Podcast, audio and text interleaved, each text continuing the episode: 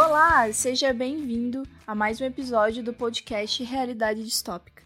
Eu sou a Mari, especialista em estratégia digital, e esse episódio ele é um pouquinho diferente. Ele é o áudio extraído de uma live que eu fiz juntamente com a Jéssica Dias, a convite dessa mulher maravilhosa que também empreende. Falamos sobre empreendedorismo feminino, sobre esse mercado do futuro, essa nova economia e ainda trouxemos algumas dicas para quem quer empreender. Então, se você gosta desse assunto, continua acompanhando aqui, que a partir de agora o que você vai ouvir é o áudio dessa live que rolou lá pelo meu Instagram. Mari, então seja bem-vinda ao meu Instagram, super conceituado e famoso e blogueiro de conteúdos, né? E eu gostaria muito que tu se apresentasse então pro pessoal, falasse o teu nome, com que tu trabalha, as tuas formações, que eu sei que são várias, e isso interessa bastante, então apresente, sinta-se à vontade. Primeiro, obrigada pelo convite, fiquei muito honrada e muito feliz quando tu me chamou porque pela Impacta, né, que é o meu empreendimento, eu sempre estou gerenciando as lives, mas eu nunca fiz uma. É sempre eu que Sim. fico por trás, mas eu nunca tive aqui na frente, então que jeito maravilhoso de começar a fazer lives contigo e falando sobre um assunto que eu tanto amo e que eu tanto me identifico, que é empreendedorismo feminino. Então, pô, tô Sim. feliz demais. Ai, que bom. E falando um pouquinho sobre mim, então. Eu sou a Mari, eu tenho 22 anos, eu costumo dizer que eu estou empreendedora, porque eu acho que empreendedorismo ele é uma situação muitas vezes. E é, é uma, um momento de vida que a gente desenvolve tanta habilidade, tanta experiência, tanto networking, tanta conexão, que acaba sendo um estou, é um estado. Então é hoje verdade. eu estou empreendedora e há pouco tempo. Então agora acabou de fechar um ano que eu estou empreendendo junto com o Jordi, que é o meu namorado. E a gente faz assessoria para empresas. Então a gente trabalha com empresas, ensinando elas e mostrando o caminho do digital. Como atuar, o que fazer, como colocar um produto que é físico, um serviço que é offline pro digital e como que isso tudo vai conversar. Então a gente traz muito desse conceito de startup, de inovação para negócios tradicionais, trabalhando com pequenos e médios empreendedores e empresários aqui de Caxias. Então é um trabalho bastante oh, árduo, e, mas vale a pena. Imagino que seja. Muito. Porque Caxias tem um desafio muito grande, que é a cultura empresarial da cidade, que é calcada muito num, em alguns pressupostos bastante tradicionais de como se fazer negócio. Esse assunto que a gente abriu falando um pouquinho aqui, que era sobre cooperar e conversar e construir ideias, não é um conceito tão comum assim como base aqui do empresariado. É verdade. Então tem que trabalhar isso. São vários degraus, vamos dizer assim, até chegar no ponto de inovação. Então é um desafio, mas também é uma recompensa muito grande quando acontece. Sim, isso é verdade. Tem muitas pessoas que já tiveram palestras contigo, já participaram, inclusive a Manu, que é uma, uma colega de, de, de loja, na verdade, ela trabalha na loja ao lado. E ela uhum. já teve uma palestra contigo e com o Jordi, e é, é, uma, é uma nova visão, né? Uma nova, uma nova forma de pensar o empreendedorismo e até o empreendedor. É muito, é muito diferente do que a gente estava acostumado, por exemplo, com a, o, a escala, né? Chefe, funcionário, supervisor, enfim, toda, é muito diferente disso, né? Funciona no, no compartilhamento de ideias, na, na formação da, da junção das ideias, não na separação delas, né? Sim. É, que a inovação ela parte de um princípio de que tem que ser aberto e tem que ser conversado. A gente tem que trocar uma ideia para criar inovação. Sozinho eu não vou conseguir. Sozinha eu aqui fazendo isolada eu não vou conseguir. Então eu preciso falar contigo, eu preciso falar com outras pessoas e contribuir para colaborar e achar o resultado final. Então isso é Sim. é muito importante e é por isso que a gente faz as palestras. Até sinto tanta saudade de fazer as palestras presenciais, que era uma Sim. coisa que a gente adorava fazer mas a pandemia veio e a gente mudou o formato como a gente faz esse tipo de, de, de, conteúdo, então mudou um pouco, mas era um momento muito especial e agrega muito conversar, trocar ideia e ouvir sobre essas coisas novas que às vezes não tá no, no encontro imediato da pessoa, mas uma vez que ela escuta, ela tem a ferramenta para ir buscar mais e aprender mais, então isso que é o mais legal. Sim, isso é uma coisa que eu vejo muito no teu Instagram também, uh, falando sobre os posts que tu faz, né? são, são vários os que eu salvo, são vários os que eu tenho insight, eh, insights de verdade, assim, porque realmente é um conteúdo para te pensar, para te pra, pra gente desenvolver alguma coisa, entende? Para não ficar só no, no post do, do Instagram que, que era uma vez, né? Agora o Instagram, na uhum. verdade, não é nada mais que uma ferramenta para vender coisas, né? Eu, a maioria, o consumo começa pelo Instagram, na verdade, né? Pela, pela visão, é, por onde pelo que tu posta, pelo que tu escreve, as hashtags para onde tu, tu coloca o teu produto, é, é muita coisa, né? Às vezes a gente não para pra pensar a quantidade de detalhes que isso tem. E os teus posts, posts no Instagram, eles fazem muita diferença. Por exemplo, quando eu penso nos meus, nos meus, tanto do JDW quanto o meu pessoal mesmo, faz muita diferença é muito importante. É, é, realmente quem gostaria, quem gosta, na verdade, desse assunto, quer aprender mais, eu, eu acho que é necessário seguir a Mari, tá? Uh, Mari, o, o teu arroba aí para as pessoas também conseguirem te seguir já agora, né? Aproveitando que estamos aí na live. E vamos para a primeira pergunta, então. Já vamos, vamos já vamos, vamos para a pergunta. Como que nasceu a ideia de criar a Impacta, que agora está passando por uma modificação que eu sei, né? Como que nasceu um essa, essa ideia de, de fazer uma forma diferente do que as pessoas fazem hoje no mercado, que a gente encontra em abundância, né? A ideia ela veio de uma experiência que eu e o Jordi tivemos, que era andar muito nesses ambientes de inovação. Então aqui em Caxias tem bastante polos de inovação, que falam sobre startups, empreendedorismo jovem, negócios digitais e novos modelos Sim. de negócio. E a gente andava sempre nesses lugares, conversava com essas pessoas e a gente sempre via que existia um distanciamento entre as pessoas que não estavam nesse ambiente, que não conheciam que isso era possível, e as pessoas que Sim. estavam lá. Então acabava se criando essas duas bolhas, as bolhas da pessoa que estava lá e já sabia, e a, e a bolha da pessoa que não conhecia.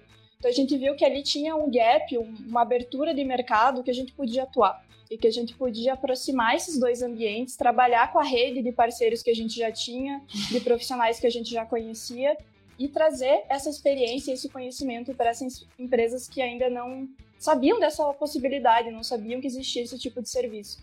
Então veio muito desse momento que a gente passou e dessa experiência que a gente teve de conhecer esses ambientes que estavam tão à frente em comparação a ambientes tradicionais, que a gente também andava, também conhecia pessoas desse ambiente mais tradicional.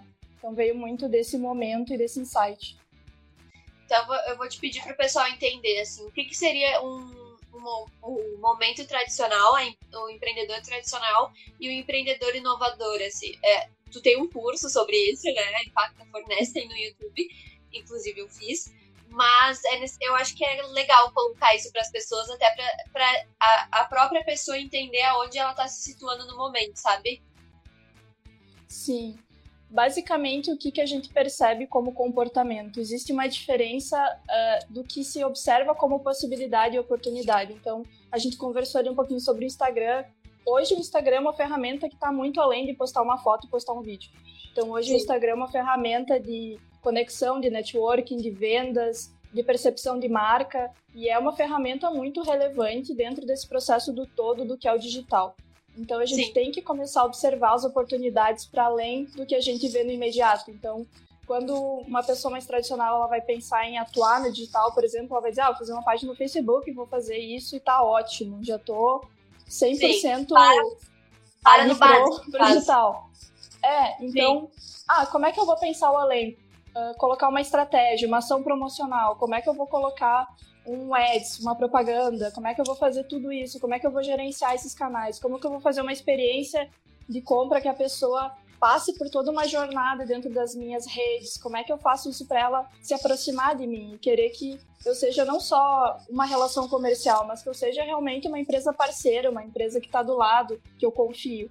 Então existe muito mais isso, e isso é um padrão muito dessa galera que faz inovação. Eles colocam sempre o cliente no centro, escutam muito o ser humano. Em comparação ao tradicional, que ele vai dizer o quê? Eu estou vendendo, você tem que comprar. Sim. No caso, seria aquela forma que a gente. Eu vou falar de vendas, porque vendas é o que eu atuo, né? Uh, muita, uhum. Muitas pessoas chegam até mim e falam: Ah, eu nunca fui atendida com tanta atenção. E na verdade não é uma, não é uma atenção diferenciada, na verdade, é uma atenção bem colocada, né? Uma coisa que, que tu tá fazendo o teu trabalho de forma completa, visando o, o total aproveitamento daquela, daquela pessoa dentro da tua empresa, né? Ela tá ali, ela tem que explorar tudo. E seria isso na forma virtual, no caso. O empreendedor sim, porque... inovador da, da, do digital de hoje. É, sim, porque a experiência, colocar o cliente no centro pode ser feito no digital ou no offline. Não existe uma, uma, um impedimento que seja feito no offline ou no digital. Então, ambos são apenas canais diferentes. As formas de fazer eles são diferentes. O digital é muito mais técnico, por óbvio. Ele exige Sim. algumas questões mais técnicas para saber fazer. Mas agora, esse ponto de colocar o cliente no centro, de ouvir mais, de co-criar, de colaborar, de ter uma rede de parceiros, de começar a pensar além da bolha. Então, ah, eu vendo o meu produto, mas o que, que eu posso fazer mais do que esse produto? O que, que eu posso fazer para ensinar meu cliente a usar meu produto? Ou Exato. incentivar que o meu cliente poste o meu produto nas mídias sociais para dar um boom, para mais pessoas conhecerem. Então, isso são coisas ali que essa galera da inovação ela consegue ter muito mais rápido do que uma pessoa que tradicionalmente faz sempre o mesmo. Então, aquele pensamento de, ah, mas eu sempre fiz assim, por que, que eu vou mudar Sim. agora? Sempre deu certo. Sempre deu certo, exato. Sim, sempre deu certo, vai, vai continuar funcionando o resto da vida, não importa o que aconteça. Inclusive uma pandemia, né? Que meio difícil, né? Exatamente. né? Isso já, já vai para a segunda pergunta, tá? Tu acha que que a pandemia mudou ou vai mudar como a gente se coloca no mercado? Por exemplo, o que é o currículo hoje para uma pessoa que está procurando um, emprego no meio da pandemia? Sim. Eu vejo que cada vez mais a gente vai passar desse ponto de a gente se ver como profissionais de empresa para a gente se ver como profissionais. Então, em vez de eu, eu vou ser, ao invés de eu ser a vendedora da tal loja, eu vou ser vendedora, então eu tenho uma habilidade. Então isso isso desassocia o teu trabalho com uma empresa do que tu é, do trabalho que tu faz, que tu realiza, da habilidade que tu adquiriu. Então eu acho Sim. que isso está muito relacionado a principalmente essas áreas que são que se relacionam um pouco mais com o digital, como design, como essa galera que trabalha com mídias sociais, enfim, eles conseguem desassociar o trabalho que eles fazem dentro de uma agência com a habilidade que eles conseguem oferecer. Então, acho que cada vez mais a gente vai arrumar para essa linha de habilidades e não só de experiências de quantas empresas eu tive, quanto tempo eu fiquei em tal empresa. Então, a gente vai arrumar mais para as habilidades que eu adquiri. Tanto habilidades socioemocionais, que é, por exemplo, como eu lido com estresse, como eu lido com pressão, como eu lidero, até habilidades técnicas. soft skills, isso, né? É, exato que é às vezes coisas que a gente tem, mas a gente não sabe destacar porque ninguém disse pra gente que é importante que a gente saiba uh, técnicas de liderança, que a gente saiba técnicas para fazer uh, lidar com ansiedade. Uma... Exato, para lidar com falar em público. São coisas assim que são tão pequenas, mas que fazem diferença. E eu vejo que o currículo, ele vai continuar sendo muito relevante durante muito tempo ainda, óbvio, esse currículo tradicional como a gente vê hoje, mas Sim. a gente vai começar a ter esses casos de como que eu posso oferecer a minha habilidade emocional, como eu posso oferecer habilidades que eu adquiri em casa, por exemplo. Eu sou uma pessoa que eu adoro fazer projetos manuais. Como que eu posso eh, mostrar isso para essa empresa que isso é uma habilidade que eu tenho que isso pode agregar? Então, eu acho Sim. que essa linha exemplo, vai começar a mudar. Por exemplo, assim, eu acredito, e é uma coisa que eu estudei no meu semestre passado, empreendedorismo, muito sobre esse negócio de soft skills e das nossas habilidades, né, uh, socio, socioemocionais, enfim, tudo como a gente lida com, no, com a nossa equipe, né, sendo companheiro, ou seja, colega de, me, de mesmo nível, digamos, e sendo chefe ou liderando uma equipe. Eu acho que falta, falta muito a, a, na verdade, a insistência em desenvolver essas habilidades, porque muito, muitos de nós somos jovens e não nos uhum. ensinam que é importante em fazer essas coisas, entende? Saber controlar a ansiedade, saber falar em público, saber acentuar bem as palavras quando se fala, porque na venda isso faz diferença. Às vezes uhum. parece que a gente fala como se fosse uma coisa besta, mas na verdade não é da mesma forma que tu vende o produto, tu tem que se vender e vender as tuas habilidades, né? Porque se tu tem habilidades, é porque alguém precisa delas. não vem, não vem sozinho no mundo, entende? Eu acho que a gente Sim. vai começar no pós-pandemia, principalmente. Eu, agora tá meio complicado a gente formar essa, esse, esse novo profissional, né? Mas eu acho que no pós-pandemia vai ser muito importante a gente saber lidar com as nossas emoções. Porque agora, na verdade, tá todo mundo sem saber como lidar, às vezes tá, tá cansado, tá estressado, porque as coisas não, não fluem, né? Mas na verdade a gente precisa saber lidar. E é agora que a gente tá vendo essa necessidade. Então, muitos novos uhum. profissionais virão. Eu acho que o mercado vai se abrir bastante. Eu não sei o que tu acha, assim, porque, bom, tu é formada em relações internacionais, né? Tu é bacharel. E tu, tu tem uma visão mais uh, ampliada da, do, da, nossa, da nossa sociedade em geral, né? Digamos, em relações entre países, venda, comércio, enfim, tudo isso. E eu acho que vai mudar. Eu não sei se tu está vendo isso já no, no cenário internacional e no nacional. Sim, eu vejo que a gente não se coloca nessas situações que saem fora da nossa bolha. Então, uh, se eu não gosto de falar em público, eu nunca me coloco numa situação em que eu tenha que falar em público. Eu fujo dessas situações e não e não quero estar nesses momentos. E é muito natural, a gente tem medo, não quer participar Sim. daquilo. Causa ansiedade, uma série de fatores que não são agradáveis. Então eu vejo muito isso porque eu era uma pessoa que eu tinha muito medo de falar em público, assim, demais, assim, do nível de ter um ataque de pânico, assim, no momento que acontecesse. E quando eu comecei a perceber que eu ia ter que apresentar meu TCC para uma banca, eu percebi que eu precisava melhorar a minha habilidade de comunicação para chegar na banca e não ter um breakdown, não pirar minha cabeça naquele momento. Não parar então eu passei. Não, não falecer antes de ganhar o diploma, né? Trabalhou tanto para isso, tem que melhorar. Exato. E daí eu passei um bom tempo me colocando nessas situações. E eu comecei aos poucos, então eu comecei a aumentar a minha carga de fala né, em apresentar o trabalho na faculdade. Eu comecei a, assim, me colocar nessas situações. E quando eu fui para esses ambientes de empreendedorismo, são ambientes, assim, que acontecem situações que são extremas, assim, às vezes. Então, Sim. ah, tem eventos que, por exemplo, 48 horas para construir uma empresa, tu se junta com cinco pessoas que tu nunca viu na tua vida, tu tem que conhecer elas, se intera interagir ali com elas e ainda montar uma empresa e ao longo do caminho tu tem que lidar com tudo isso. Então isso é uma situação nova, uma situação que tu entende qual é o meu papel. Eu sou o líder, eu sou o comunicador, eu sou o executor, eu sou o planejador. Quem que eu sou ali no meio dessa, dessa bagunça? como que eu me coloco, como que eu me porto. Às vezes, ah, alguém vai falar em público, tu fala em público, daí tu tem que ir lá. Como que tu lida com esse momento inesperado? Então, essas coisas que a gente se coloca, a gente talvez passe por isso, mas não perceba que é um momento relevante e não aprenda com aquele momento. Então, acho que às vezes a gente precisa mudar a chave para quando acontecer momentos no nosso dia a dia, no nosso trabalho, perceber: opa, esse foi o momento que eu aprendi tal coisa, o meu perfil é tal perfil, e a próxima vez eu sei que eu posso fazer desse jeito porque esse é o meu perfil. E eu, eu posso fazer isso pontos... fazer melhor, no caso, né? Exato. Eu acho que é esses pontos ali que vão virando a nossa chave. Enquanto jovens, a gente tem um desafio bem grande, porque a gente, eu tenho 22 anos, então eu saí da faculdade um ano e pouquinho.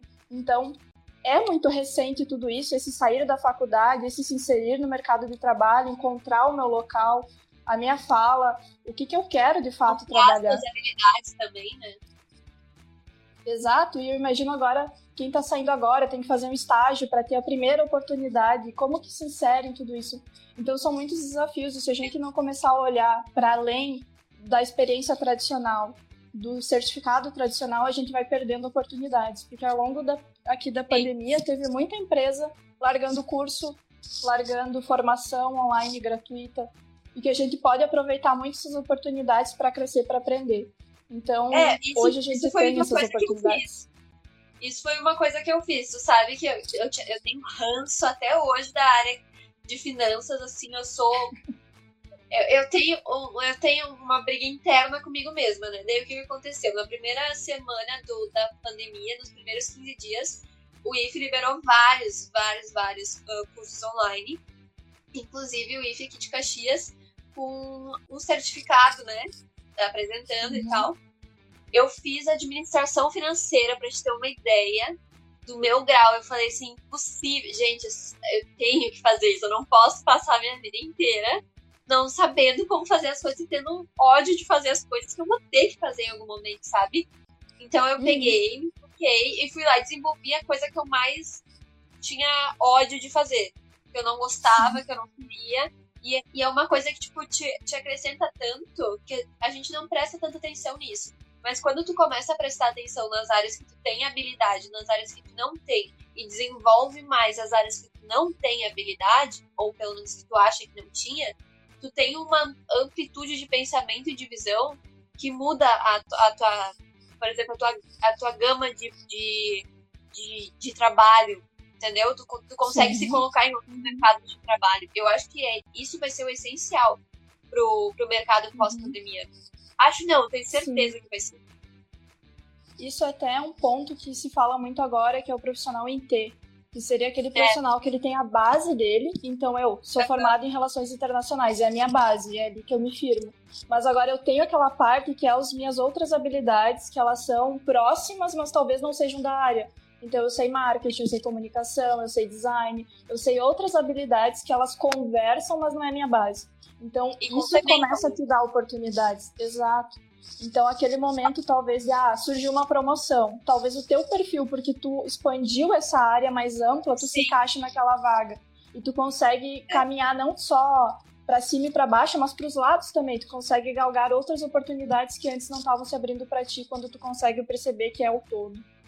Sim, é, isso é uma coisa que eu tive muita dificuldade quando eu, sa... quando eu fui entrar, na verdade, na faculdade, né? Porque eu comecei fazendo relações internacionais e a gente se conheceu lá.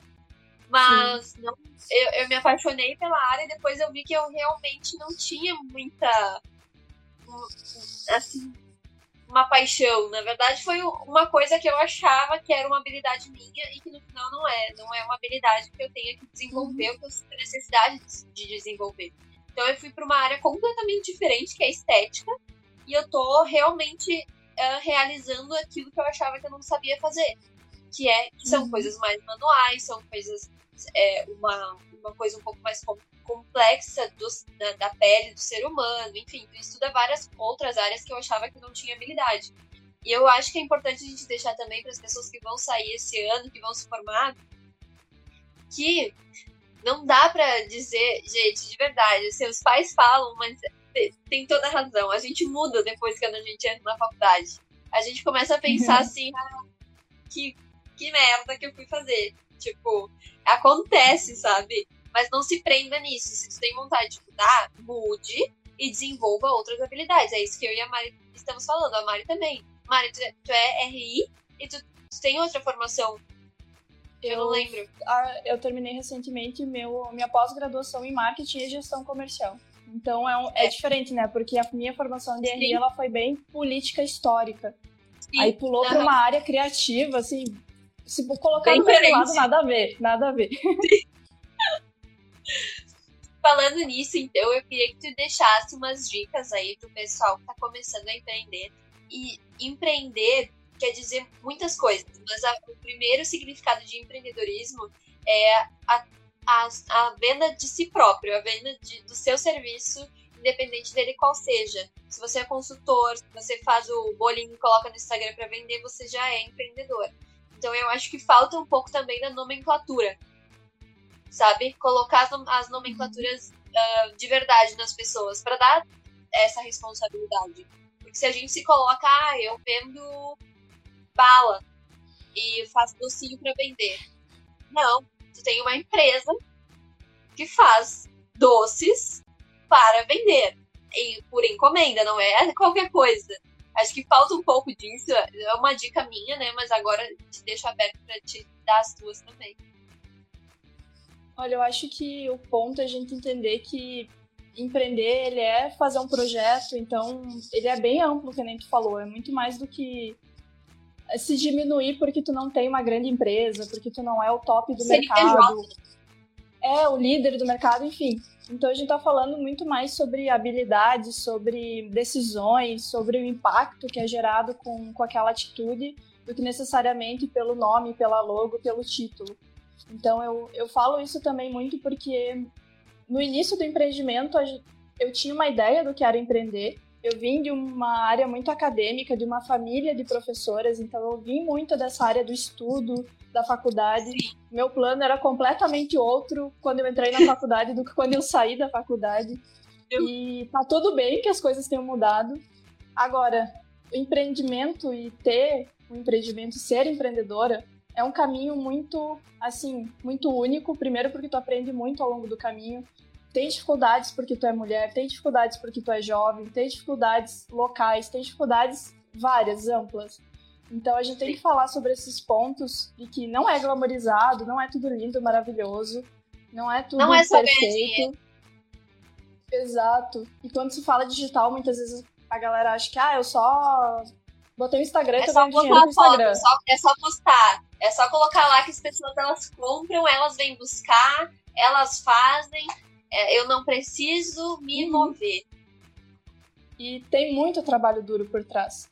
Tem muito pensamento, tem muita estratégia, tem muito investimento, tem muito time por trás de tudo que é colocado dentro de uma boa ação tanto no digital, se também no offline, enfim. Então a gente está falando sobre momentos que envolvem muito trabalho, muita dedicação e muita aprendizagem ao longo do caminho, porque a gente fala muitas vezes sobre pessoas que são eu presa, né? Que é só eu dentro da minha empresa, eu tô sozinha, não tenho time, não tenho quem me ajude ali a fazer tudo. Então, a gente está falando sobre várias vários pontos de dificuldades que muitas vezes quando a gente fala, ah, eu vou empreender, eu vou ter liberdade, daí eu não tenho chefe, daí eu me mando, daí eu ganho dinheiro, e daí eu Faz não meu horário. É tudo maravilhoso, porém não. Então acho que tem várias coisas que, que conflitam. Então, quando que tu entende que é teu horário de trabalho, né? Eu não e que não são ditas. Ah, sim. Esse é, é um então, problema grande de comunicação, gente. É, e o empreendedorismo ele existe no terceiro turno. Ele existe no terceiro turno. Tu trabalha três vezes mais do que tu acharia uhum. que, tu que, tu trabalhava sendo empregado. E é, eu acho assim, claro, tem a diferença do trabalho que tu vê o, o teu resultado, né? É, eu trabalho, ah, eu faço limpeza de pele à noite, eu, eu estudo de, no meio termo, eu trabalho de tarde, de manhã, a gente dá um jeito. Mas uhum. quando o resultado é para ti, realmente é, é, muito, é muito gostoso, é, é, é interessante. Mas que não existe glamorização, não existe. A gente trabalha o triplo, o triplo. E se der errado, a culpa é tua. Porque não tem outra pessoa pra culpar. Exato. Ali é o chefe e o que executa, é tudo tu sozinho. Então, tem todo esse nível e eu acho que um dos pontos que eu tive muita dificuldade também foi de entender qual era o meu ponto de aqui é trabalho e aqui é lazer. Então, Sim. desconectar um pouco do trabalho para me conectar com o lazer. Então, isso eu foi uma dificuldade que eu tive. E ainda tenho de entender e parar. De dizer, não, agora eu vou simplesmente ver isso aqui. Aí eu tô vendo o negócio, ah, mas isso eu posso aplicar lá, porque se eu fizer isso, vai ser muito legal. Aí lá vou eu. Então, essa dificuldade de parar e realmente separar o que é trabalho, o que é lazer, é uma coisa real, é uma coisa que vai acontecer ao longo do caminho, principalmente se está no início do empreendimento, Sim. que é onde tu tem que botar mais gás realmente para dar certo e fazer com que as pessoas realmente vejam que tu, tu não vai largar aquilo assim do Sim. nada. Então uhum. é onde tu precisa ter mais gás e mais energia para aguentar as críticas, para aguentar a falta de, de apoio, para aguentar o início que é tão difícil, que é tão puxado, o primeiro cliente, os primeiros feedbacks, ajustar o teu produto ou serviço para que fique melhor para o mercado. Então é um processo muito mais árduo esse primeiro momento, esses primeiros três anos, eu acredito, e eu tô no primeiro, então ainda tenho mais dois anos árduos pela frente. E, e, eu acho que esse momento é o momento mais difícil e mais crucial, assim, para ter noção de quanto trabalho dá, finanças, contábil, fornecedores, parceiros, marketing. Ixi, aí a lista aumenta e a gente. Nossa, a lista é enorme. Não, a gente não quer desmotivar as pessoas, não é isso, mas é que tem que ser dita real. Porque assim, ó, eu acho que os jovens, ele tem esse, ele, além dos problemas de ansiedade, de não saber separar as coisas, porque eu tenho, eu tenho esse problema muito. E não é só nisso, assim, eu tudo que eu vou fazer, eu faço e eu e é independente da hora, independente do dia da semana, não tem se tiver que, se eu tiver fora de casa, tiver que ligar, eu ligo. Eu tenho, não que seja um defeito, não é um defeito tu dar importância às coisas que tu faz, Mas é importante ter essa, essa separação. E, e a gente já tá numa geração ansiosa que quer, e, e uhum. imediatista, que quer resultado, né? Rápido. Daí, quando a gente tem um negócio, a gente aprende que não é rápido, que não é na nossa hora, e que a gente precisa ter um time, porque senão pira. Perde o, o, caminhada. E não adianta correr atrás, demora. É verdade. Mari, então, falando sobre o teu curso, né, lá no, uhum. da Impacta, na verdade, do Jordidão, que eu fiz lá no YouTube. Lá a gente falou muito sobre empresa analógica e digital, né? Uhum. E eu queria muito que tu me dissesse que se tu acredita que as empresas analógicas estão perdendo espaço para as digitais nesse momento no mercado, né? E por quê? Mas isso é só a gente olhar para o nosso próprio padrão de consumo. Porque a gente tem um padrão de consumo que a gente privilegia o digital. Então, se a gente Sim. não perceber que a gente, como consumidor, privilegia, a gente esperar que o meu negócio, que é analógico, não perca espaço, a gente está sendo, no mínimo, assim, congruente em não entender que a gente cria a própria situação que a gente vive com o negócio. Então, Exato. o padrão de consumo, ele é muito digitalizado, a gente vai procurar no digital se a empresa tem bom feedback, se os produtos são bonitos, quem que tá falando, onde é que ela fica, se tem vídeo, enfim, a gente quer absorver tudo que a empresa pode nos oferecer pelo digital antes de tomar uma decisão de compra. Então pode ser que a tua empresa seja local, ela seja do bairro, mas se for do bairro e tiver uma presença digital, se tiver opções, canais, vai ser muito é. mais fácil para essas pessoas te encontrarem e ficarem contigo, porque vai ser mais prático, vai ser mais simples. Ela pode pedir do ônibus indo para casa e tu deixa pronto para ela. Então aí tu já tem muito mais opções para essa pessoa. Então, não significa que negócio de, de, loja de rua vai fechar, não significa que o offline vai deixar de existir.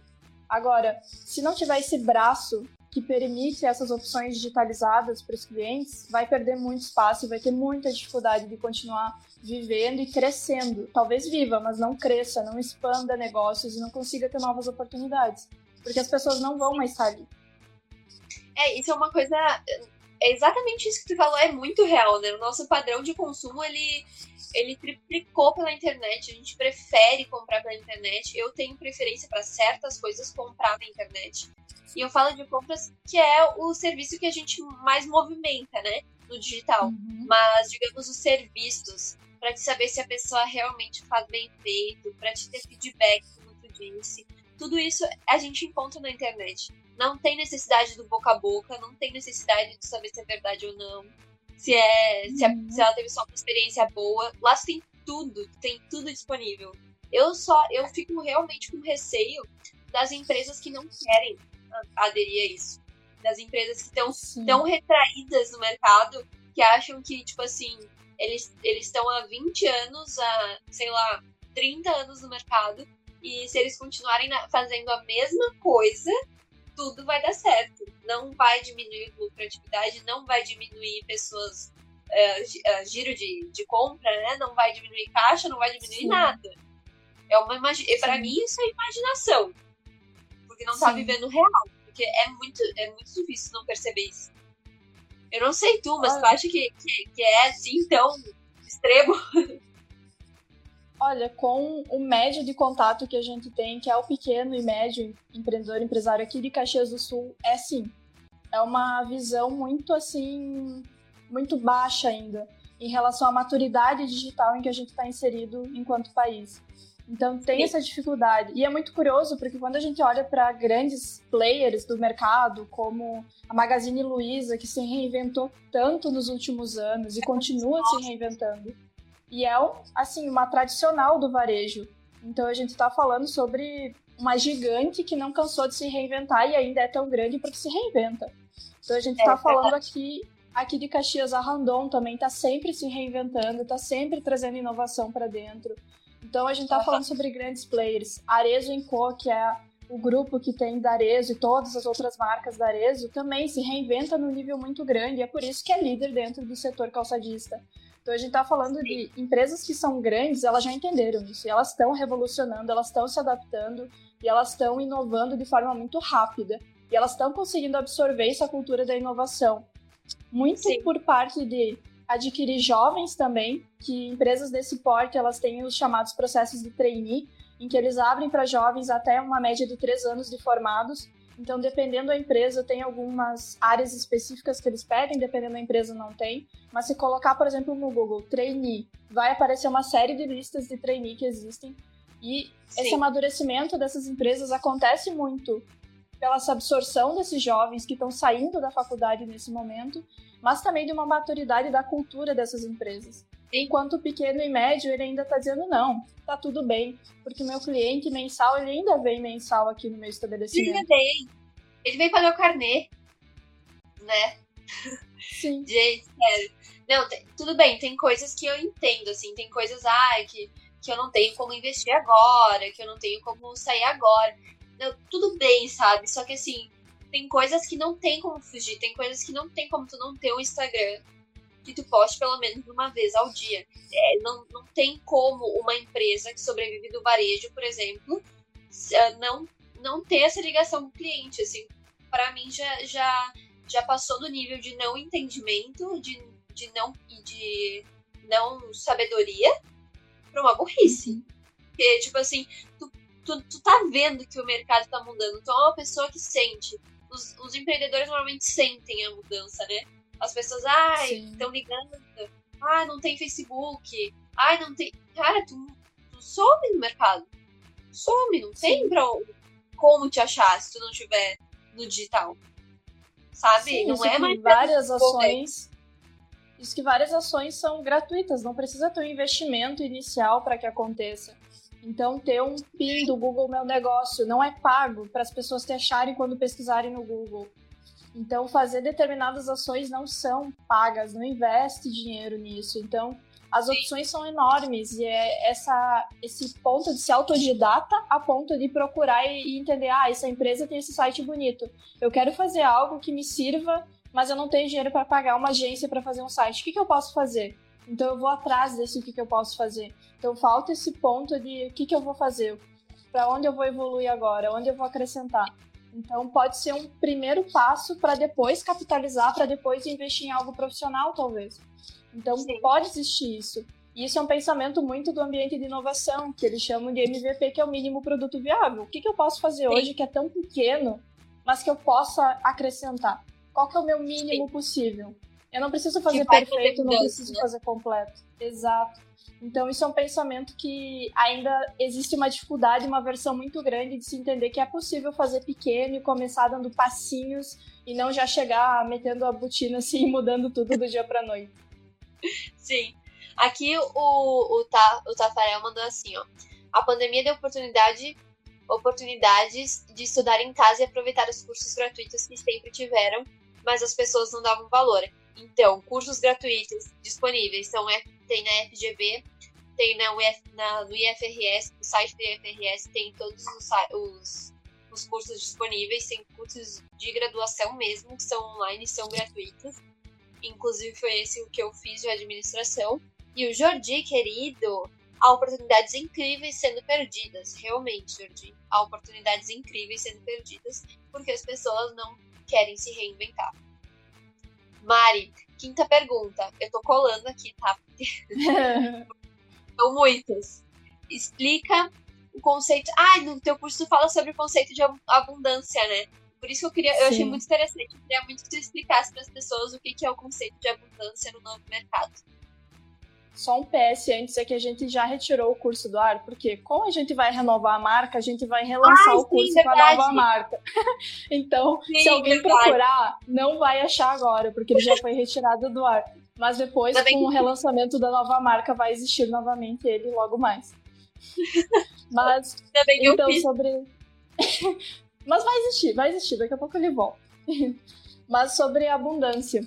Esse é um conceito que ele vem sendo trazido cada vez mais forte no mercado, que é trabalhar o ponto de que a gente cria a relação lógica do mercado. Então, se a gente entende que é escasso, que é difícil, que ninguém ajuda, que o mercado não é cooperativo, que eu só vou competir com todas as empresas e que tá tudo uma carnificina dentro do mercado, enfim, eu vou criar Sim. esse mercado, porque é uma lógica de pensamento. Então, se eu e você pensamos dessa forma, a gente só vai competir, não vai convergir em nenhum momento, a gente não vai conversar, não vai achar um ponto em comum.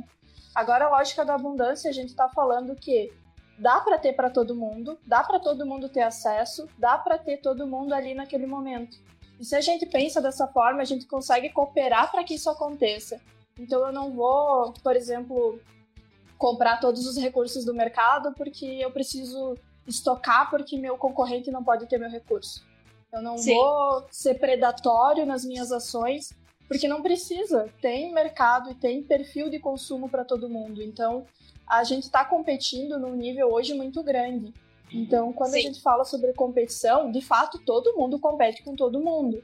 Então, a gente está falando sobre uma competição realmente radical e muito forte agora. Se a gente entender essa competição em termos de que eu tenho que destruir o meu competidor, eu tenho que isolar ele, eu tenho que fazer ações que eu elimine ele do meu ponto de concorrência, aí eu estou criando a lógica da escassez aí eu estou criando a lógica que não permite com que exista mais no mercado, exista mais acesso. Então a lógica da abundância, ela cria muito esse mercado que é muito mais uh, cooperativo, muito mais co-criativo e que tem muito mais recurso e opção, porque a gente entende que aquilo acontece, a gente cria de forma prática aquilo, fazendo parceria, fazendo produtos juntos, fazendo então uma troca de serviços. Se eu tenho um serviço que é especializado e o teu serviço ele é paralelo ao meu, a gente faz uma parceria, faz um projeto juntos. Então é nessa Sim. linha que se trabalha quando a gente entende que existe abundância. Eu, eu acho essa lógica maravilhosa, assim, porque, claro, é uma, uma lógica um pouco difícil para o mercado que está assim há milênios, né? Que ele já existiu na, na lógica da escassez, mas é, é uma lógica inteligente, né? A gente trabalhar para não ser o único, né? Trabalhar para que as pessoas também tenham oportunidade, tenham uhum. vivência e consigam mostrar a mesma coisa que eu mostro do jeito delas, porque os meus clientes necessariamente não precisam ser os, os mesmos que os teus. E quase nunca é, porque uns se identificam uhum. com o meu jeito, outros vão se identificar com o jeito que tu faz o teu trabalho, por exemplo, ah, eu gosto da palestra da, da Marielle, eu gosto da palestra da Jéssica. São coisas diferentes, né? São pessoas diferentes. E uma pergunta aqui, ó. Da minha mãe. Alguma dica para que a venda aconteça no Instagram? Exemplo, o nosso Insta da loja tem muita interação, porém a venda não acontece. Ele serve como uma vitrine. Ah, isso é legal. Sim. Essa pergunta é legal. É, isso é muito comum, porque o Instagram inicialmente ele foi idealizado para ser uma vitrine, né? Para a gente que postar as nossas fotos. E agora a gente tem a opção da loja do Instagram, então alguns smartphones já está disponibilizado aquele ícone específico de loja, não todos ainda, eu acredito, mas não tem todos. uma opção de shopping. Então, eu não sei se no caso é utilizado essa tag de venda do produto, que isso simplifica muito o processo, que é automatizado junto com o Facebook, porque o Instagram e o Facebook é a mesma empresa no caso. Então, quando se coloca na marketplace do Facebook, tu tem a tag ou a opção de marcar a venda do produto no Instagram também. Então, a pessoa já vai ter ali a tag, já consegue ter muito mais uh, facilidade de compra nesse momento se tem essa tag de venda. Isso é uma coisa que ainda está sendo testado aqui no Brasil, mais, mais especificamente agora durante a pandemia, que veio uma nova leva de opção de compra assim, dessa, dessa tag. E eu vejo que tem muito muita relação também a como se apresenta esse produto. Então, se eu consigo fazer com que a, que a pessoa entenda que a usabilidade daquilo é muito prática ou que eu, que eu trabalho a dor que ela está sentindo, a necessidade que ela está sentindo. Então, se eu estou trabalhando com um produto que não é uh, essencial agora, como que eu consigo trabalhar e mostrar que aquilo vai ser essencial para uma nova usabilidade, por exemplo? Então a gente consegue trabalhar muito mais na comunicação e muito mais na abordagem que eu tenho com a pessoa do que necessariamente só eu trabalhar o que eu já trabalhava antes, que talvez funcionava antes, mas agora devido à pandemia não funciona, porque a galera tá mais fechando dinheiro, ela tem que ficar mais objetiva no que ela gasta, ela tem que ali ter seu padrão. Então a gente consegue ir para os dois lados, tanto o lado prático, que é facilitar a compra, quanto o lado estratégico, que é o lado de como que eu vou fisgar ela através de gerar valor para ela de outra forma. É uma coisa que eu vejo também, esse problema do Instagram vitrine, ele, ele resolve, na verdade, tu tem posts, tu tem curtidas, porque por exemplo, ali no caso da, da minha mãe, é uma loja de roupa, né? E são roupas com valores bem, bem agregados, são roupas com, de marcas mais conceituadas. E são valores altos. Então, a, a, agora, no momento, são as primeiras coisas que, por exemplo, as pessoas pensam em cortar. Uhum. Mas para criar necessidade, acho que é, necess, é, é, necessário entender também o que, que é a dor desse cliente, né? O, uhum. o que, uhum. que esse cliente está buscando agora? Ele está buscando gastar menos? Então, vou divulgar produtos que tenham um valor uh, que seja mais acessível, um valor que eu, uma forma de parcelamento que seja mais viável, um desconto progressivo em alguma em determinada marca. Enfim, dá para dá para fazer essas jogadas. Só que eu acho também que não pode manter, eu acho, Mari, não sei tu, um Instagram vitrine pelo resto da vida. Acho que a gente tem que uhum. começar, tipo assim, as fotos são muito importantes, fotos de modelos, assim, fotos de, de modelos uh, do formato ainda das magras, altas, que assim, não, não, é impossível caber numa pessoa normal. São coisas também que as pessoas hoje percebem. Eu não sei tu, eu, eu acho que tu também percebe isso quando tu vai comprar alguma coisa. Sim.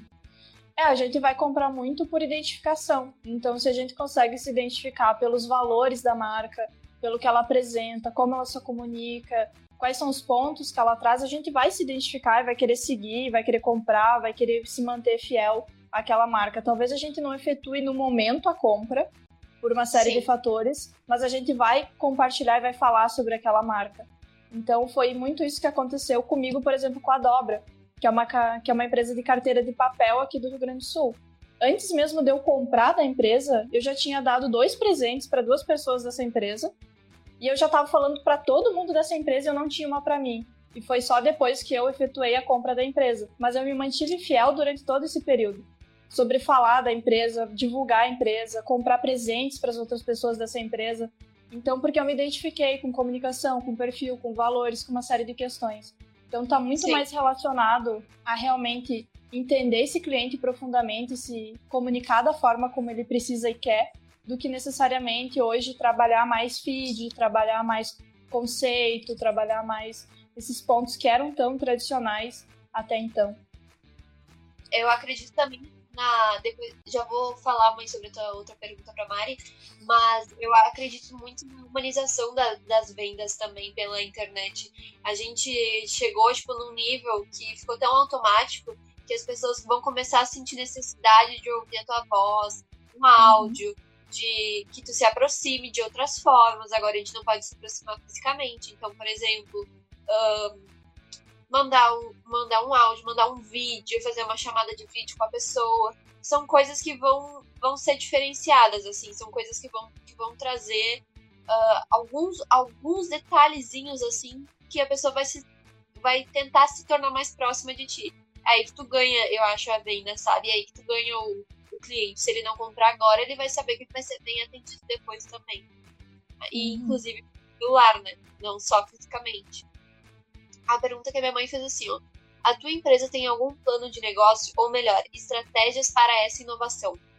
Acredito que seja a inovação, um plano de negócio para as vendas via Instagram de forma mais avantajada se eu vendo pelo Instagram ou se eu ensino como vender pelo Instagram. Isso. Acho que se tu, se tu tem uma estratégia para vender, se tu tem uh, na, se a Impacta, por exemplo, fornece alguma estratégia para vender. Ah, sim.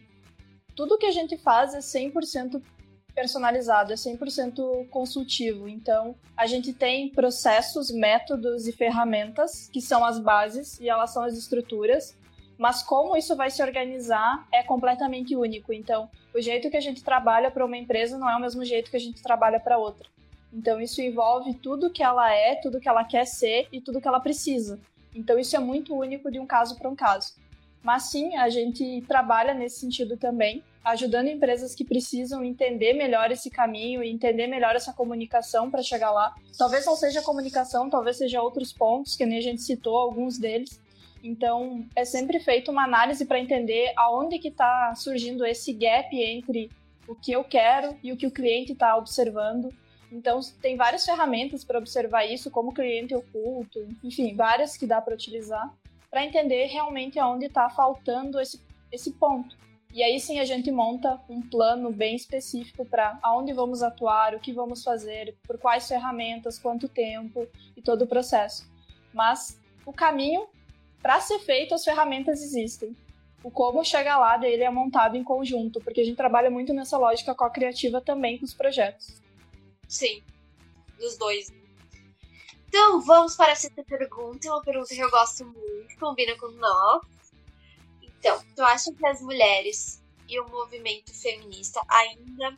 Ah, as mulheres, junto com o movimento feminista, né, que vem crescendo ao, ao longo dos, dos anos, ainda tem dificuldade de se colocar no mercado como uh, por exemplo, sabedoras e dominadoras de um assunto. Por exemplo, tu domina tal assunto e tu se coloca no mercado dessa forma. Tu acha que ainda tem essa dificuldade? Eu acho que a dificuldade parte de dois vieses, que é primeiro, quando a gente não se sente autoridade no que a gente fala, que daí é muito relacionado à síndrome da impostora, quando a gente acha que não sabe o suficiente, não aprendeu o suficiente, não teve experiência o suficiente, tudo não é o suficiente. E eu experimentei Sim. isso várias vezes ao longo da minha vida sobre é. ainda não tá bom, ainda não tá bom.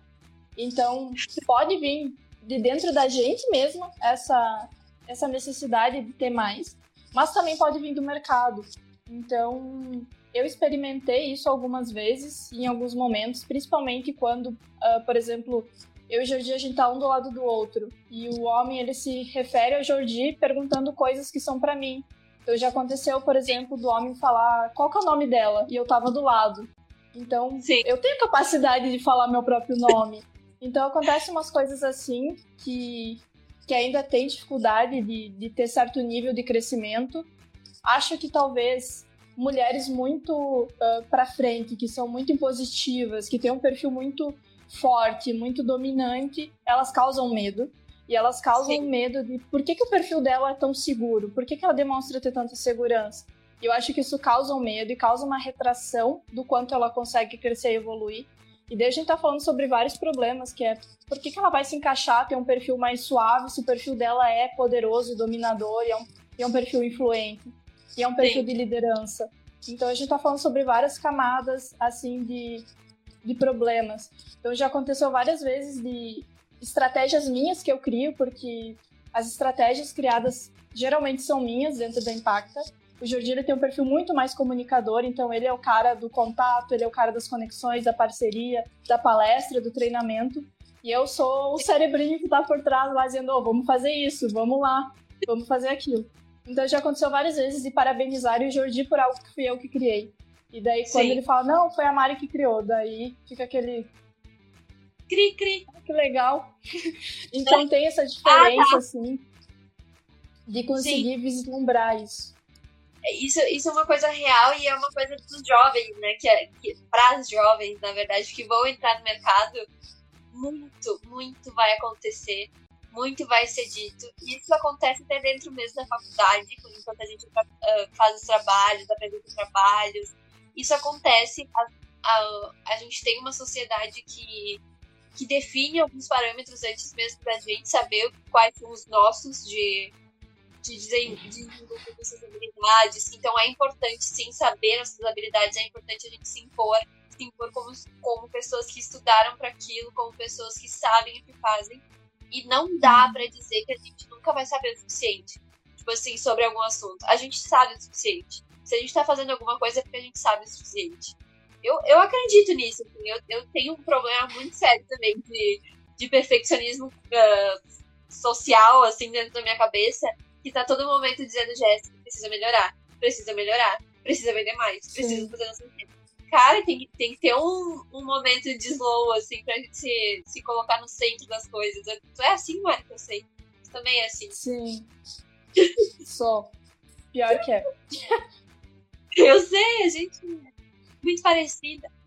Falando em informações, então, já falei que tu é bacharel, né, em relações internacionais. Conheci ela lá, sou apaixonada ainda por aqui, vou voltar para faculdade, nem, ser, nem quando seja quando estiver velha, mas eu vou voltar para essa faculdade, eu amo. E como tu falou, a tua, a, o, o, bacharel em RI é a tua base, né? É a, a base Sim. onde tu se firmou. E o, como que isso foi importante para ti? RI foi importante para mim porque convergiu muito do que eu tinha interesse. Então eu sou uma pessoa que eu tenho interesses muito generalistas e eles variam Sim. de áreas muito grandes, mas eles convergem em uma habilidade específica, que é a análise. Eu sou uma pessoa muito analítica de cenários e percepções. Então a RI me trouxe essa convergência do que eu precisava, desse perfil analítico, me deu uma percepção de mundo, de cenários e como as coisas se relacionam, uma visão sistêmica muito poderosa. E isso eu utilizo assim no dia a dia do que eu faço. Então isso me ajudou muito. Agora, a parte é, prática, operacional, instrumental, isso a RI não me deu. Sim. Particularmente o curso que eu cursei, que ele tem um foco muito mais político, ele não me trouxe esse instrumental prático. E eu tive que procurar isso por outro lado, que daí foram aquelas outras experiências que a gente comentou no início. Agora, sim. foi importante sim dentro desse segmento. E eu acho que é importante que a gente vislumbre isso, entenda que a faculdade às vezes ela vai dar habilidades que são interessantes, mas que não vão ser o core daquilo que tu vai fazer, não vai ser a base total, não vai ser o teu dia a dia daquilo que tu vai fazer. Mas elas vão estar ali agregando em pequenos pontos, em pontos importantes do que tu faz. E para mim a RI foi isso, foi uma faculdade incrível. Eu amo, eu defendo até a minha morte a RI, que eu amo demais esse curso. Tenho um carinho enorme, os assuntos eu, eu amo. Agora, de forma prática, eu precisei ir além daquilo e eu precisei ser mais autodidata para entender o que eu precisava fazer. Então, como mulher, então, como a gente estava falando antes, uh, tem dificuldade nesse, de se colocar como uma pessoa nos antigos conceitos de poder, ou uh, que sabe fazer, né? Ou já se coloca numa posição de CEO? Olha, eu acho que é muito difícil a gente entender o caminho para se validar até lá, né? Porque Sim. eu não estava nem 1% preparada quando eu iniciei a empreender, nada assim. Foi na cara e na coragem quando eu iniciei, realmente considerando capacidade em habilidades, em conhecimento, em vivência, em experiência. Então tudo isso eu fui adquirindo ao longo desse tempo, porque realmente eu estava muito crua quando eu iniciei a empreender. Isso foi uma questão muito forte para mim. E eu acho que ao longo do caminho, dos lugares que eu me coloquei, dos momentos em que eu me impus, o que eu fui crescendo e aprendendo, considerou essa validação interna de que, tipo, ok, eu estou fazendo e eu estou sendo aquilo que eu estou falando. Então, Sim. eu acho que isso foi ao longo do caminho. Eu não, não me sinto uma, nossa, uma baita conhecedora, não sei o que e tal. Eu acho que o que eu tenho para compartilhar são as minhas experiências, as minhas vivências, o que eu passei, como eu tomei decisões, porque isso são coisas que eu realmente olho e eu realmente procuro observar para ter melhores decisões. Isso eu posso compartilhar. Agora, eu considero que para onde eu tô, eu tenho muito orgulho de estar onde eu tô. Agora, para onde eu quero chegar, eu sei que é uma escada e eu sei que o que eu tenho hoje vai construir uma base muito forte para onde eu quero chegar. Então, não me sinto CEO e tal, essas coisas assim. Sinto que eu tô lá batalhando e fazendo acontecer todo dia para que dê certo aquilo que eu quero e que para eu consiga evoluir cada vez mais. Então, é mais nesse sentido de me colocar os pés no chão, entender que eu ainda tenho um baita caminho para olhar para mim e dizer, não, eu sou a CEO da, do quadro na parede, assim, aquele quadro dela mesma, assim, se achando. É, é um caminho até lá. tem, tem um caminhozinho meio longo, mas é, tudo é possível, né? A gente cria caminhos, a gente começa algumas coisas para finalizar, né? No, na onde a gente deseja, do jeito que a gente deseja. Então, acho que é necessário também a gente colocar ah, os nossos pés no chão, mas ainda ter, ter aquele sonhozinho lá pra gente alcançar, né? Uhum. E pra nona pergunta, você, Marielle Lombeiro, como mulher, empreendedora, bacharel, tudo isso estudada, bem cheia dos, dos, dos conteúdos, tu ainda sente uma leve desconfiança no teu trabalho devido à tua idade? Sim, isso existe isso acontece assim, às vezes em momentos muito assim, do dia a dia, às vezes de uma pequena colocação ou de uma indicação, enfim. Isso acontece e isso é acrescido do fator de que eu trabalho com ferramentas digitais. Então, tem as duas Sim. medidas. Eu acredito que para mim particularmente entre o fato de que eu sou mulher, muitas vezes para algumas pessoas, não é para todo mundo, óbvio, mas para algumas pessoas Sim. isso influencia. Minha idade influencia para algumas pessoas também, que eu sou muito jovem, então isso também causa um desconforto. O meu perfil, eu tenho um perfil muito sério, eu tenho um perfil muito objetivo, eu tenho um perfil de poucas palavras. Assim, então Sim. isso também causa um desconforto, dependendo da pessoa. E o fator de ser ferramentas digitais e trabalhar com ambientes digitais também causa um desconforto. Então, no meu caso, tem alguns tijolinhos que, que acrescentam ali para causar desconforto e desconfiança, dependendo da situação. Então, a gente Sim. até tem uma estratégia de vendas que foca muito mais no primeiro contato ser do Jordi, porque ele é homem, porque ele tem todo esse fator que é muito mais fácil abrir a porta, isso é uma realidade, e é assim que a gente encontra o mercado, para depois vir o outro lado, que é sentar na mesa junto e conversar e desenvolver. Então, isso é um fator que a gente entendeu que não, não dava mais para bater de frente porque não ia funcionar. A gente tinha que trabalhar por outro viés, encontrar outro caminho. Então, isso depende, depende da situação, a gente se adapta e a gente procura trabalhar esses pontos. Mas, sim, vejo que tem algumas dificuldades em relação a esses pontos. Sim, é uma coisa que as, as, as meninas que vão sair agora da faculdade ou estão começando a vivência profissional vão encontrar. Independente, eu acredito que seja independente da faixa etária. Se tu parecer um pouco mais jovem do que tu realmente é, tu já causa desconforto e desconfiança nas pessoas só por causa disso. Só porque tu não tem estampado aqui as tuas formações e tudo aquilo que tu estudou para ser quem tu é e uhum. que a, a nossa realidade já não é mais a mesma, né? O que eu estudei com 21, o que tu estudou com 22, às vezes não é nem metade do que uma pessoa estudou a vida inteira. Eu acho que falta também um pouquinho Sim. desse discernimento. Hoje a gente tem muito mais acesso, a gente tem muito mais às vezes mais energia para conseguir as coisas, mais tempo para conseguir as coisas.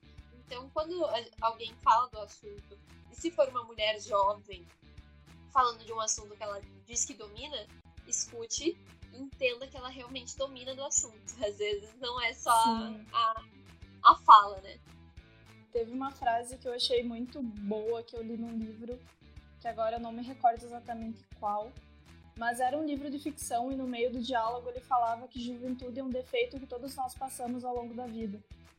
Então Sim. eu achei isso tão perfeito porque às vezes eu acho que a gente chega num certo nível, a gente esquece de olhar para o outro como alguém que também está passando por aquele processo que tu já passou. E eu acho que a gente, com os nossos 20 e poucos anos, é muito comum a gente olhar para o adolescente e falar: não, ele não sabe de nada, não escuta.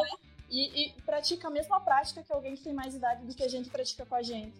Então, é acho verdade. que esse, esse ponto de observar que todas as faixas elas têm para contribuir, têm para ensinar e a gente pode aprender com todo mundo ao mesmo tempo, isso é muito legal, porque a minha irmã ela é mais Sim. jovem do que eu e eu aprendo muito com ela, com as coisas que ela fala, as novidades que ela me traz. E ela é uma outra cabecinha pensante, e eu, e eu absorvo muito do que ela fala. Agora, se eu praticar esse ponto e dizer, não, ela é adolescente, ela não sabe, eu tô perdendo muito ali de me conectar com ela e aprender com ela. Então, acho que esse ponto de conseguir entender que juventude é uma coisa que todo mundo passa e que a gente vai aprendendo com isso. Talvez seja um ponto específico de aprendizagem que a gente pode ter, aí a gente ganha muito. Sim, e na verdade as faixas etárias elas se complementam, né? A gente já se complementa com as pessoas da mesma idade. Tu imagina com pessoas que têm outras experiências para agregar.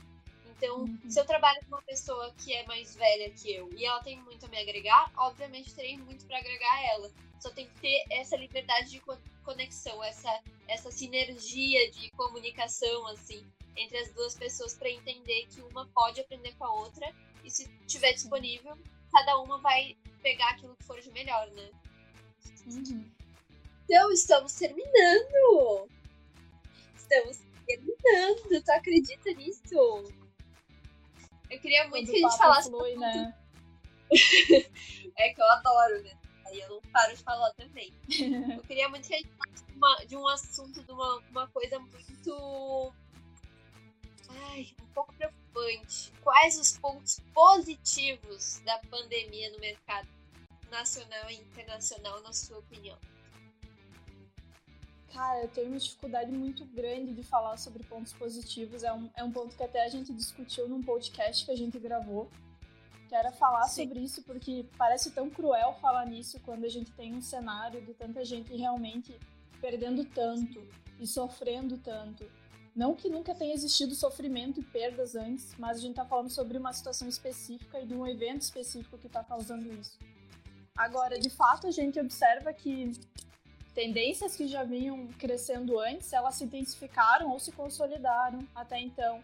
Que era esse ponto das empresas não depender só do offline, não depender só da porta da loja, não depender só do vendedor em si, mas conseguir expandir essa área que ele trabalha, conseguir expandir canal, conseguir expandir opções.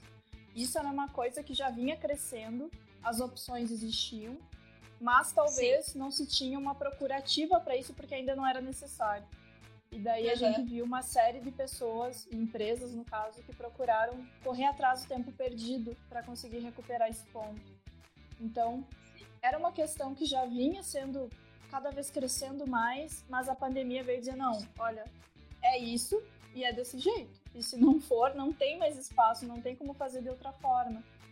Então, Sim. acho que esse ponto foi muito relevante para que existisse o um entendimento do amadurecimento digital que está acontecendo em nível mundial, não só no Brasil, mas em nível mundial das empresas. E sem dúvida Sim. sobre um ponto que para mim também foi muito relevante, que é para olhar mais para dentro de si, se entender para além de profissional da empresa tal ou se classificar como eu trabalho em tal empresa, eu faço isso, mas se entender como indivíduo, quais são as minhas habilidades, quais são os meus pontos fortes, o que, que eu gosto de fazer, o que, que eu posso agregar, o que, que eu posso falar. Então, esses pontos de olhar mais para o indivíduo conseguir se posicionar como indivíduo também foi, foram muito importantes ao longo desse processo de pandemia para trabalhar mais esse lado humano.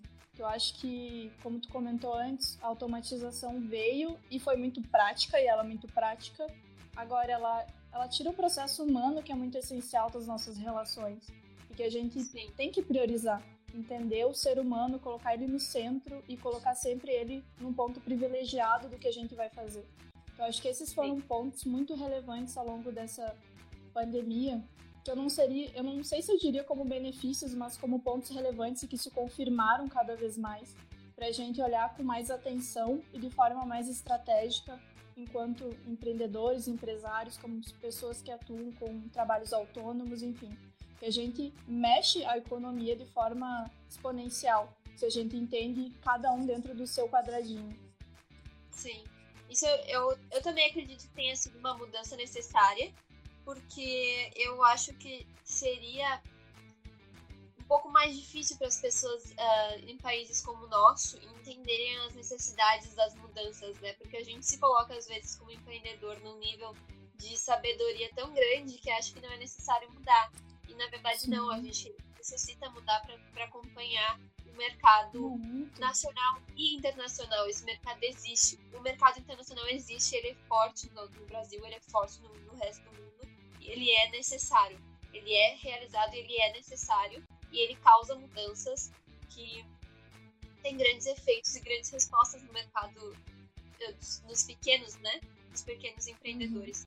Então, eu acho, eu acho que foi um ponto positivo para o mercado, claro, tirando todas, o, todo o resto, né? Toda a grande tragédia.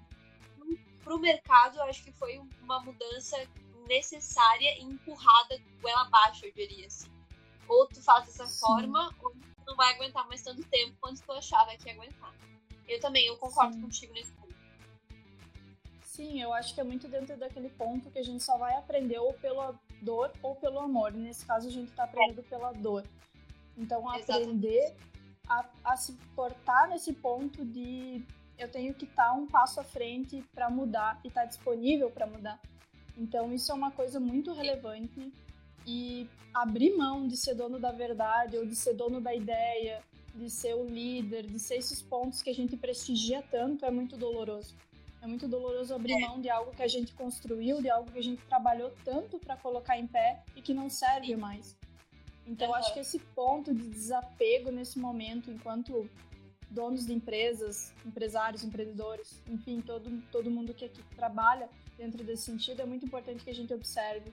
Isso é, um, é uma coisa que a gente refletiu aqui também, porque a gente já tinha um planejamento de mudança da Impacta planejado Sim. desde o ano passado, mas óbvio que a gente não sabia que ia acontecer uma pandemia. Então, no início Sim. do ano, a gente já tinha tudo como ia acontecer, um planejamento gradual de mudança. Veio a pandemia, a gente atrasou a mudança, a gente refletiu se era o momento para fazer, mas a gente entendeu que era o momento mais do que nunca para realizar essa mudança. Então, no meio de uma pandemia, a gente está falando sobre mudança de site, sobre percepção de nova, de nova comunicação, sobre investimento, sobre novo produto, uma série de mudanças que envolveu muito da gente envolveu muito desapego, que é uma coisa muito importante que a gente que a gente realmente se agarra, se apegar a isso. Eu acho que esses é. são pontos que, como profissionais ou como empresas, a gente vai ter que se atender a desapegar daquilo que a gente constrói e se apegar de fato às habilidades e aquilo que a gente deixa de impacto ao longo desse percurso. Verdade, concordo muito contigo. A décima e a décima primeira pergunta, então já estamos na penúltima do nosso bate-papo. Mas então, deixa uma, uma dica de, de literatura, uma dica assim que foi essencial para ti dar o, o cliquezinho e começar as coisas. Olha, eu sou uma leitora nata, não consigo lembrar qual foi meu primeiro livro, assim, foi por volta de cinco anos, então eu li muita coisa ao longo da minha vida, mas eu tenho um carinho especial pela pesquisadora Brené Brown, que ela fala sobre inteligência emocional, sobre ser imperfeito, sobre fragilidade e sobre essa parte mais socioemocional da nossa vida. Então eu li muito dela, ela tem documentário na Netflix, ela tem TED Talk, ela tem vídeo no YouTube, ela, ela é uma figura pública de fato, então tem muito conteúdo dela, não só os livros em si, mas ela é Sim. é fantástica porque ela fala sobre esses pontos de inteligência emocional e de habilidades emocionais que para mim foram muito relevantes nesse processo de empreendedorismo para que eu desenvolvesse. Então ali foi um clique mais comportamental que eu precisei ter e que agora eu sou uma devota da Brené Brown, fico falando dela para todo mundo, porque eu realmente me agregou muito. Mas tem que ser, não adianta, né? Eu vou te pedir outra coisa, então, por último, para te deixar Instagram das pessoas, uh, indicações de filmes. A, a Brené Brown, então, já fica, né, para essa indicação. Eu preciso que tu coloque mais algumas aí à disposição das pessoas para também ter os, os cliques delas. Tem muita gente legal falando sobre esses assuntos e desde profissionais autônomos a empresas. Então eu gosto muito, por exemplo, dos conteúdos que a Startse traz, porque ela traz muito sobre esse mundo de inovação, especificamente do que está sendo feito fora do país. Então a Startse traz muito disso. A gente tem o Murilo Gun falando sobre criatividade e ele fala muito sobre esse processo de educação, de como a gente muda a educação das pessoas. E eu Fiz até o último curso dele, que era o Reaprendizagem Criativa, que ele lançou gratuitamente. Então, ele é um cara incrível. Ele é, ele é humorista, inclusive, e fala sobre criatividade, então é bem legal. É bem descontraído. Tem a Aerolito também, que é uma empresa que fala sobre inovação, sobre esses assuntos. Então, a gente tem vários nomes e vários pontos que podem ser agregados e é claro, não posso deixar de fazer o merchan próprio, que é a Impacta, que agora vai se transformar em Urgio, que é a empresa que a gente trabalha hoje, que é o nosso empreendimento. A gente compartilha muito conteúdo por lá. Então a gente realmente coloca ferramentas, novidades, enfim, tudo. E agora a gente está com podcast também, que é uma novidade para a gente enquanto produtores de conteúdo. E a gente gosta muito de compartilhar nesse sentido. Então, Assim, players existem, oportunidades, opções existem, cursos gratuitos também tem, existem. A Mackenzie também está fazendo cursos gratuitos Sim. agora relacionados a esses temas, com certificado, que é ótimo. Então a gente tem várias opções nesse sentido de produtores que falam sobre inovação. Agora o ponto é sair só do ponto de consumidor, mas ir para o ponto de ação, de ser autodidata e aplicar aquilo é. que está sendo visto a, a parte mais difícil, na verdade, é a nossa, né? Aquela parte de entender que é necessário e fazer. Fazer o que deve uhum. ser feito, né? Sentar, eu preciso melhorar isso, isso e isso, e eu vou, vou, sair da onde, vou chegar como, quais são os, os caminhos disponíveis. Mari, quero te agradecer muito pela participação hoje. Tivemos uma live maravilhosa e assim, com muito conteúdo, porque a gente não parou de falar nenhum momento desse assunto. Mas é que a gente, eu gosto muito, também gosta, então o negócio flui. Demais. Queria que tu deixasse as tuas considerações finais aí pro pessoal. Teu Instagram, do Jordi, faz teu merchan que eu deixo, que o negócio é bom mesmo, tem que fazer merchan. Olha, estou muito feliz pelo convite, obrigada, adorei o papo. Foi muito mais fácil do que eu imaginei. A minha ansiedade pré-live, aquela coisa de um formato novo, nunca fiz, socorro. então, fiquei muito feliz de ter feito isso contigo e ter compartilhado um pouco. E as minhas mídias pessoais é obviamente o meu nome, porque eu quero facilitar a conexão. Então é Marielle Londero em todos os lugares: LinkedIn, Facebook, Instagram mas particularmente conteúdo eu coloco aqui no Instagram. Então é onde eu compartilho aquilo que eu aplico no meu empreendimento. Então tem uma diferenciação que é o meu pessoal eu falo sobre estratégia, sobre posicionamento, sobre aquilo que eu pratico no meu empreendimento, enquanto o meu empreendimento ele fala sobre estratégias digitais e de inovação. Então são dois caminhos diferentes Olha, por enquanto a Impacta se chama arroba ImpactaCXS. A partir de segunda-feira para terça-feira vai se chamar arroba urgio.br, que a gente vai mudar todo o nome, comunicação, enfim.